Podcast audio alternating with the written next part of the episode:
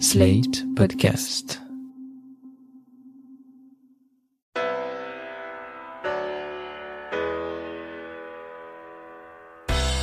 Bonjour et bienvenue dans Le Monde Devant Soi, le podcast sur l'actualité internationale de Slate.fr.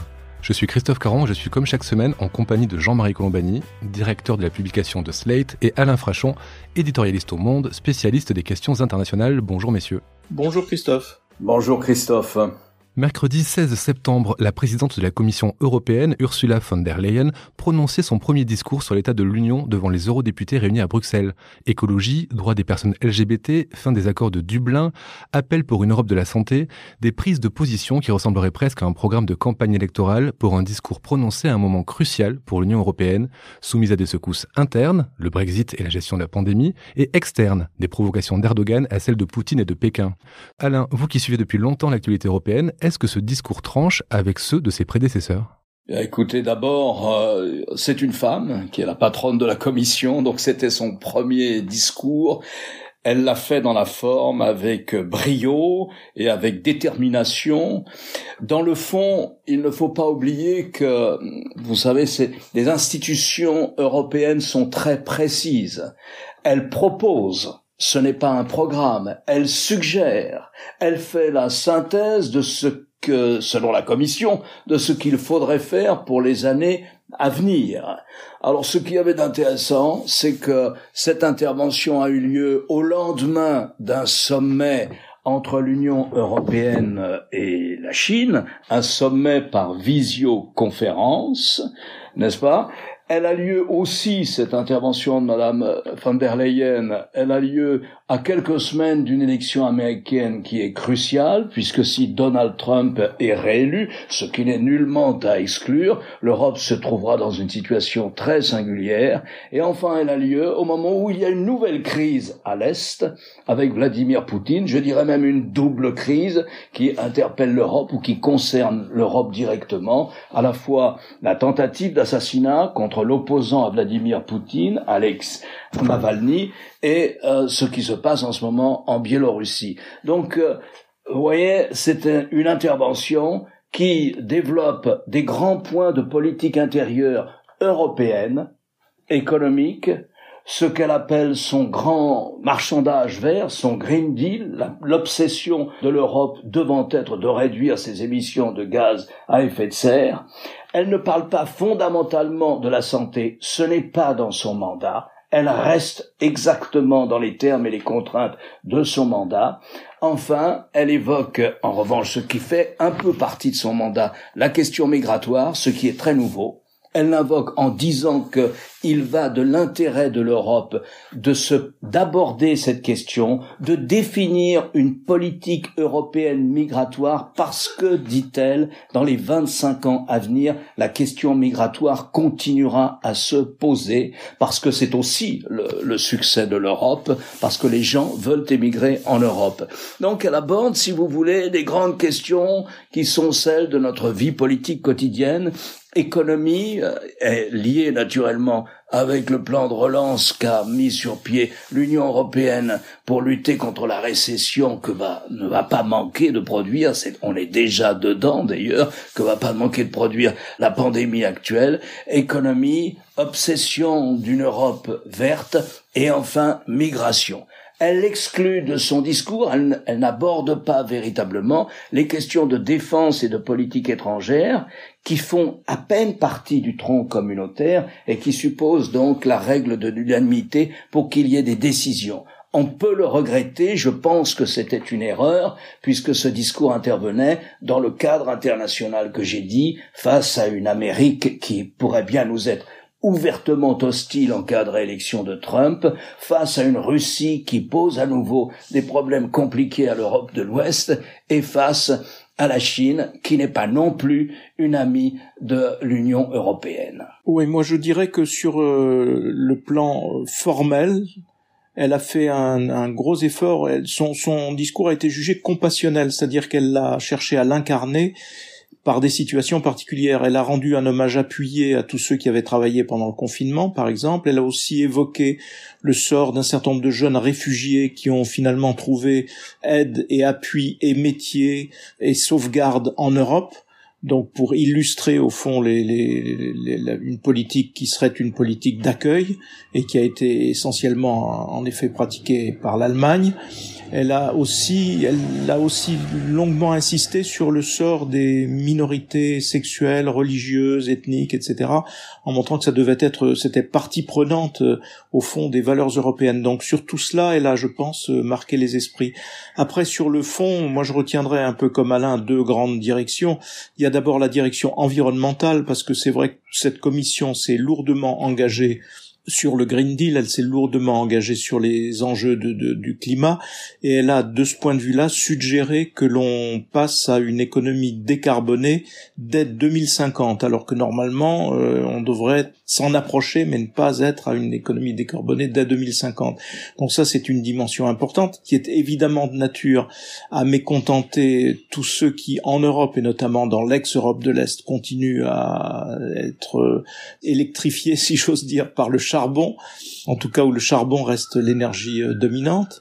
Et puis elle a aussi évoqué, euh, Alain y faisait référence, euh, l'immigration et les flux migratoires, la nécessité de revenir sur la règle de Dublin et d'être un peu plus, enfin d'être à la fois accueillant et de répartir les efforts, ce qui, là encore, est évidemment de nature à mécontenter un certain nombre de pays, je pense évidemment à la Pologne ou à la Hongrie, qui ne veulent absolument pas entendre parler de ce genre de, de, partage de l'effort. Par ailleurs, la Pologne elle-même est évidemment vent debout et complètement braquée sur les idées de d'aide au, enfin, de respect des minorités sexuelles, notamment LGBT, qui sont euh, un des points importants du discours de la, de la présidente de la Commission et qui sont aussi un enjeu dans la défense par l'Europe elle-même de ses propres valeurs. Mais j'ai quand même l'impression, de ce que vous me dites, que c'est un discours qui est plus politique et plus proche des attentes des citoyens européens que les discours qu'on pouvait entendre jusqu'à maintenant.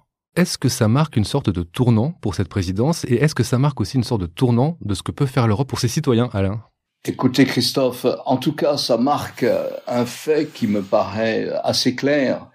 Depuis le plan de relance que les Européens ont adopté et qui veut dire que chaque pays européen, en fonction des dommages causés par l'épidémie de Covid chez lui, va disposer à la fois de prêts et de subventions de l'Union européenne qui seront financés par l'Union européenne. Donc qu'est-ce que nous avons comme ça en début d'année, cet automne? Ben, Nous avons une Union européenne qui forcément est beaucoup plus impliquée dans la vie des petites et moyennes entreprises, de tout, de l'ensemble de l'Union européenne, donc dans la vie des citoyens. Nous avons une Union européenne qui est mécaniquement en première ligne avec cette euh, nouvelle forme d'assistance face à la récession qui est liée euh, à la pandémie. Et non seulement l'Union européenne dit ça, mais en plus qui rappelle un certain nombre de valeurs auxquelles les Européens sont attachés. Alors ils y sont attachés, euh, si vous voulez, de façon plus ou moins claire, puisqu'il y a quand même une ligne de fracture au sein de l'Union européenne sur cette question-là, entre ce que j'appellerais les démocraties qui sont de plus en plus illibérales, souvent la Pologne ou la Hongrie par exemple, et les autres.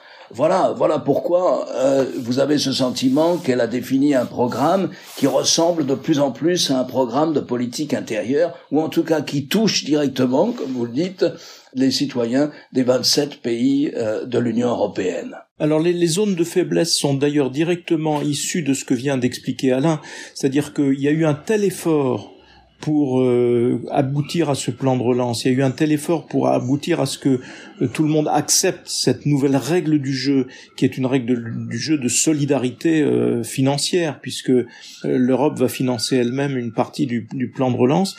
La contrepartie, malheureusement, c'est que les ambitions que la Commission et sa présidente pouvaient avoir sur le plan du budget européen, c'est-à-dire de monter un certain nombre d'augmenter l'effort budgétaire européen, donc de chercher pour ce budget européen augmenter des ressources propres pour euh, l'Union européenne qui n'existe pas ou pas suffisamment ou pas encore, elle est obligée là de bien de revenir en arrière en quelque sorte. Et par exemple de ne pas pouvoir aller au-delà d'un simple vœu pieux sur euh, une Europe de la santé qui aurait pu faire l'objet d'un effort budgétaire spécifique compte tenu des circonstances. Et donc euh, le, cet effort gigantesque qu'a fait l'Europe au début de l'été et qui aboutit à ce plan de relance se paye aujourd'hui pour la Commission elle-même d'une moindre ambition sur le plan budgétaire où il y a toute une série de postes que la Commission aurait voulu augmenter, aurait voulu développer et qu'elle ne peut pas faire. C'est peut-être une des causes d'ailleurs de l'absence de toute euh, évocation de la défense européenne puisqu'il y a un fonds qui doit être constitué, qui a déjà été euh, rapetissé, si j'ose dire, et qui fait que l'Europe là ne sera pas du tout au rendez-vous des espoirs qu'elle pouvait nourrir avant la crise du, du coronavirus et avant l'effort sur le plan de relance. Juste un mot sur euh, ce qu'on appelle euh, les accords de Dublin et qui fondent en partie euh, la politique de l'Union européenne face aux flux migratoires, face aux migrations, aux gens qui viennent en Europe, soit pour trouver du travail, c'est un statut spécial, soit parce qu'ils réclament la protection,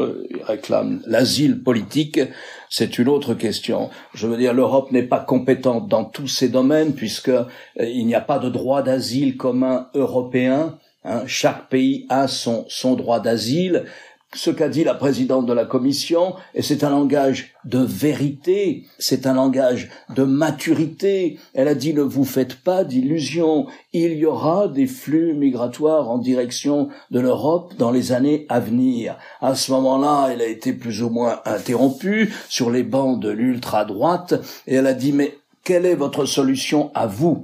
Vous ne développez qu'une seule chose, c'est une politique de haine, mais vous ne réglez aucunement le problème, et le problème étant que l'Europe continuera à être le théâtre de flux migratoires. Simplement, on peut les régler, on peut instaurer des régulations. De ce point de vue-là, elle a dit, et ça me paraît très important, qu'elle voulait revenir sur la règle de Dublin. Cette règle est la suivante. Si quelqu'un, un Afghan, un Pakistanais ou un Africain fuit son pays parce qu'il y a la guerre ou parce que c'est une dictature épouvantable et qu'il sollicite l'asile politique, la règle veut qu'il ne puisse solliciter l'asile politique que dans le premier pays d'accueil. Ce qui fait que les pays qui sont la façade méditerranéenne de l'Europe, particulièrement, ça a été le cas à l'Espagne cet été, mais c'est le cas en Italie, comme nous le savons, et encore plus dans l'archipel de la Grèce, en mer Égée, particulièrement sur l'île de Lesbos avec ce camp de Moria qui vient de brûler, qui était fait pour 4000 personnes et où on en entassait 23 000. Naturellement, il s'agit de venir en aide aux pays de la ligne de front. Il s'agit simplement de ça. Quand elle dit je, je veux revoir les règles de Dublin, c'est de le faire d'une façon qui soit réaliste, qui corresponde à ce que sont les flux migratoires par rapport à ce qu'ils étaient il y a 20 ans. Parenthèse juste sur ce sujet, à propos de l'île de Lesbos et de l'incendie du camp de réfugiés on s'est encore couvert de gloire en France avec euh, l'Allemagne qui annonce qu'elle va accueillir euh, à peu près 1500 réfugiés issus de ce camp et nous glorieusement 400 pour un pays de 67 millions d'habitants. Chapeau bas à cet effort du gouvernement de monsieur Macron. Alain, vous avez dit, le discours de la présidente s'inscrit deux jours après le sommet Chine-Europe qui a donc été organisé en visioconférence. Il y avait donc la présidente de la commission, mais aussi le président chinois Xi Jinping, Charles Michel, le président du Conseil européen et Angela Merkel, puisque l'Allemagne assure la présidence tournante de l'Union. À l'origine, ce sommet était là pour clore une trentaine de rounds de négociations pour trouver un accord sur les investissements de la Chine en Europe et de l'Europe en Chine. Mais cela n'a pas été le seul sujet de cette rencontre, Alain. En gros, si vous voulez, pour faire simple, les Européens exigent, comme les Américains d'ailleurs, exigent la règle de la réciprocité. Si une société chinoise est libre d'acheter 100% de n'importe quelle société sur le marché européen, eh bien les sociétés européennes veulent la même réciprocité. Elles ne l'ont pas. Si une société chinoise est libre de participer à des appels d'offres sur des marchés publics, une autoroute, un port, un aéroport, etc., eh bien une société européenne n'est pas libre ou pas assez libre de pouvoir être en concurrence avec des sociétés chinoises sur des marchés publics chinois.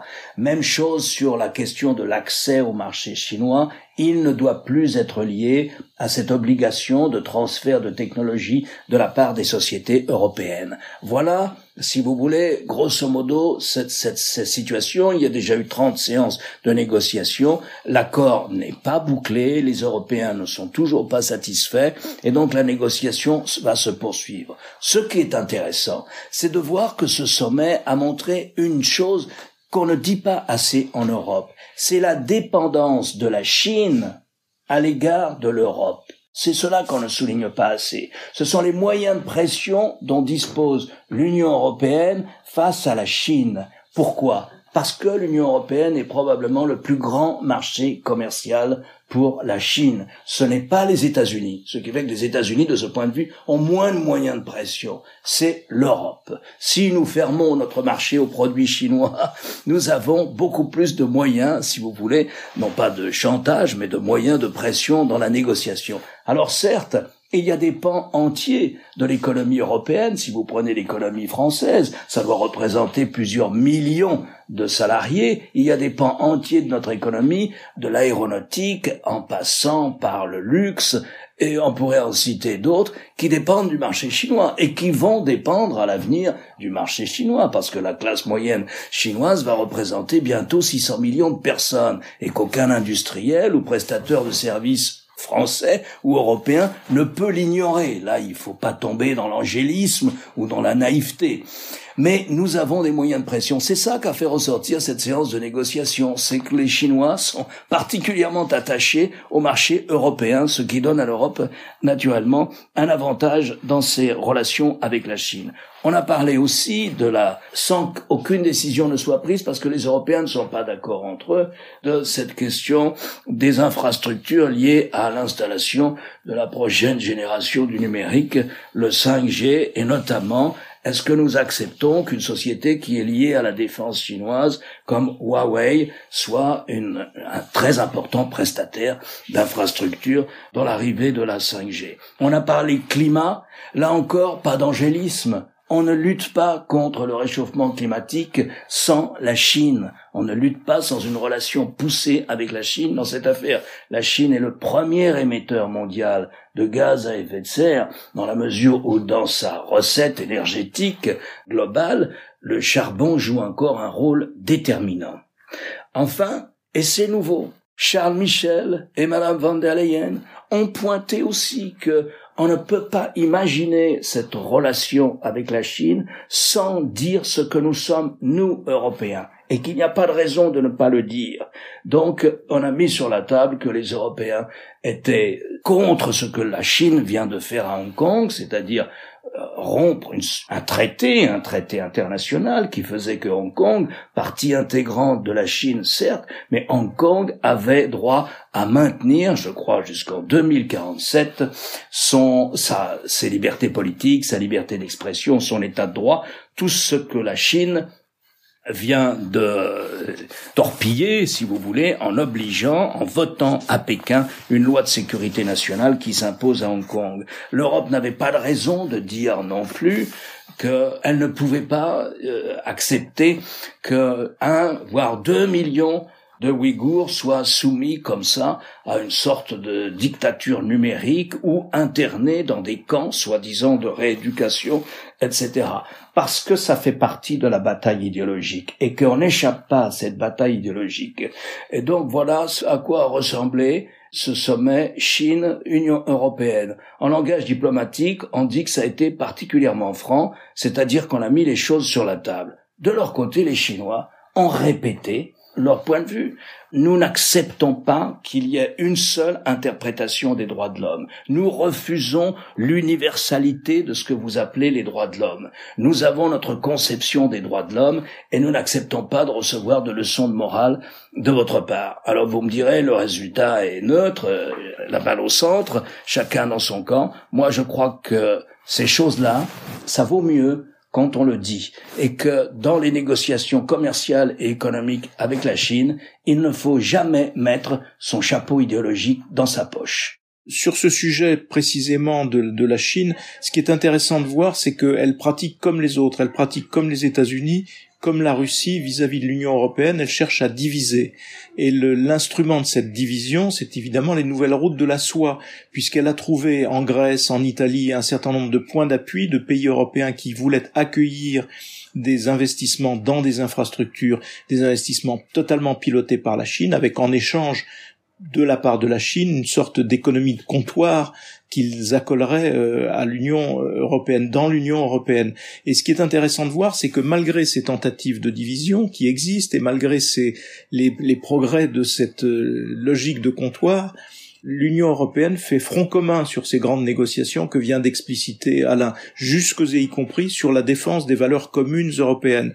Donc c'est là le point le plus important, me semble-t-il, c'est que là où on attend de voir au fond des Européens divisés, malgré tout cela, ils arrivent à présenter un front commun, une doctrine commune, et ils avancent de concert face à la puissance chinoise, comme ils essaient de le faire avec les autres pays. Jean-Marie, vous avez évoqué le cas des USA, le cas de la Russie, il y a aussi le cas de la Turquie avec les provocations d'Erdogan. Est-ce que justement le fait que ces tentatives de division ne fonctionnent pas ne va pas permettre à l'Europe de mieux se faire respecter? C'est une situation très singulière que nous vivons. Nous sommes membres de l'OTAN, les 27 pays membres de l'Union européenne, à l'exception de, je crois, quelques neutres, euh, notamment la Suède et l'Autriche, pour la plupart sont sont membres euh, de l'OTAN ou associés à l'OTAN dans l'organisation euh, de leur défense. Et l'OTAN, ça voulait dire une sorte de leadership euh, politique américain. Hein, ça voulait dire que nous concédons une manière de leadership politique et militaire, plus militaire certainement, mais politique aussi aux États-Unis. Et lorsque l'OTAN a été conçue face à l'Union soviétique, telle était grosso modo non seulement euh, la philosophie, mais aussi euh, le système de décision politique au sein de l'Alliance atlantique. En 1956, il y a une crise euh, les, au Moyen-Orient et les Français et les Britanniques, appuyés par l'armée israélienne, envahissent en Égypte la région du canal de Suez. Qu'est-ce qui se passe alors? Cela déplaît très fortement non seulement aux soviétiques, mais aussi aux Américains, qui considèrent que c'est une forme de néocolonialisme qui n'a plus lieu d'être. Le président Eisenhower prend son téléphone, il dit aux Français, c'était la quatrième république, et il dit aux Britanniques, vous rapatriez immédiatement vos troupes, nous sommes totalement opposés à ce que des troupes étrangères européennes, notamment plus accompagnées par l'armée israélienne, s'installent dans un pays arabe. Quelle a été la réaction des Français et des Britanniques? Ils ont immédiatement obéi. Aujourd'hui, vous avez un pays de l'OTAN, la Turquie, qui conteste le droit international en matière de répartition du plateau, de ce qu'on appelle le plateau continental, c'est-à-dire jusqu'où va la souveraineté d'un pays dans son domaine maritime, eh bien, qui ne respecte pas ça, qui envoie un navire chargé de faire des explorations en matière d'hydrocarbures souterrains dans ce que la Grèce et dans ce que le droit international tel qu'il est aujourd'hui, à tort ou à raison, considère comme étant des zones qui appartiennent à la Grèce, la Turquie envoie ce navire protégé par des bateaux de guerre pour euh, procéder à de l'exploration pétrolière et gazière en Méditerranée. Eh bien, les États-Unis auraient dû immédiatement, en tant qu'exerçant une sorte de leadership naturel sur l'OTAN, dire non, c'est fini, euh, on ne laisse pas un pays de l'OTAN comme ça agressé par un autre pays de l'OTAN. Le monde dans lequel nous vivons nous montre que cette manière de leadership américain, cette capacité des États-Unis à essayer euh, d'imposer dans le camp occidental n'existe plus. Et c'est donc à l'Europe de régler ce problème face à la Turquie. Face à la Turquie. Il se trouve qu'en l'espèce, la Turquie est appuyée par le président Trump qui n'a jamais levé le petit doigt sur des agissements de la Turquie manifestement contraires au droit international on peut discuter de, de, la répartition du plateau continental en Méditerranée orientale, enfin dans la mer Égée. On peut en discuter, on peut dire que c'est injuste ce qui est arrivé à la Turquie au lendemain de la, de la Première Guerre mondiale. Mais enfin, tel est le droit international. On peut en discuter autour d'une table. On peut négocier là où Erdogan s'impose par la force. Eh bien, l'Europe, le discours de Madame van der Leyen intervient à ce moment précis où l'Europe réalise que cette intervention mécanique des États-Unis dans la défense de l'ensemble du bloc occidental n'existe plus. Donc l'Europe, elle se retrouve face à la Chine, qui ne lui veut pas que du bien, qui peut chercher à la diviser, comme on le disait tout à l'heure, et face à la Russie, qui ne lui veut pas non plus que du bien. Elle se retrouve dans un environnement hostile. Hostile face à Erdogan, membre de l'OTAN, situation paradoxale, mais qui justifie la phrase de Macron, du président Macron, lorsqu'il a dit que je crois que l'OTAN n'arrivait plus à penser la moindre situation stratégique, ce qui en l'espèce est parfaitement exact. Voilà la situation de l'Europe aujourd'hui, dans un horizon, si vous voulez, politique où les États-Unis se retirent et où elle reste confrontée à une Russie qui n'est pas forcément bienveillante et à une Chine qui n'est pas forcément bienveillante non plus. Jean-Marie, pour conclure en quelques mots sur ce moment où l'Europe a tout à jouer Alain a parfaitement décrit la situation. C'est en effet un moment de bascule excessivement important qu'il faut savoir saisir. Après, chacun jouant sa partition. Par exemple, vis-à-vis de la Turquie, on dit oui, la France fait des rodomontades, l'Allemagne est plus intelligente. Mais en fait, les deux, la chancelière et le président français, sont parfaitement complémentaires dans leur attitude vis-à-vis de la Turquie, qui est un des, points de, friction. Mais en effet, la ligne que décrit Alain est celle que nous vivons. Après, le problème, c'est évidemment de savoir si l'Europe tiendra le cap avec sur la durée. Mais regardez, on en a aussi un autre exemple avec le Brexit, où là encore les Britanniques cherchaient à diviser les Européens pour essayer de faire passer leurs propres conditions, et où elle se heurte, là encore, la Grande-Bretagne se heurte de façon totalement surprenante pour les Anglais à une Union européenne qui fait bloc. Donc euh, ne désespérons pas, les choses sont en train de se mettre en place euh, peut-être dans un sens plus positif qu'on ne pouvait le penser pour nous au tout début de la décennie. Moi, je me risquerais même à dire, euh, si je devais faire un pari, que l'hostilité de l'environnement euh, de l'Union européenne poussera dans le sens de l'intégration européenne. Finalement, c'est peut-être grâce à ses adversaires, sinon à ses ennemis, que l'Europe va peut-être réussir à s'unir pour enfin trouver sa place sur l'échiquier mondial. Merci messieurs, à la semaine prochaine pour un nouvel épisode du Monde devant soi. Merci Christophe. Merci Christophe. Vous venez d'écouter Le Monde devant soi un podcast slate.fr à retrouver tous les samedis matins sur slate.fr ou sur votre application de podcast préférée. Si vous avez aimé, n'hésitez pas à vous y abonner et à nous mettre 5 étoiles.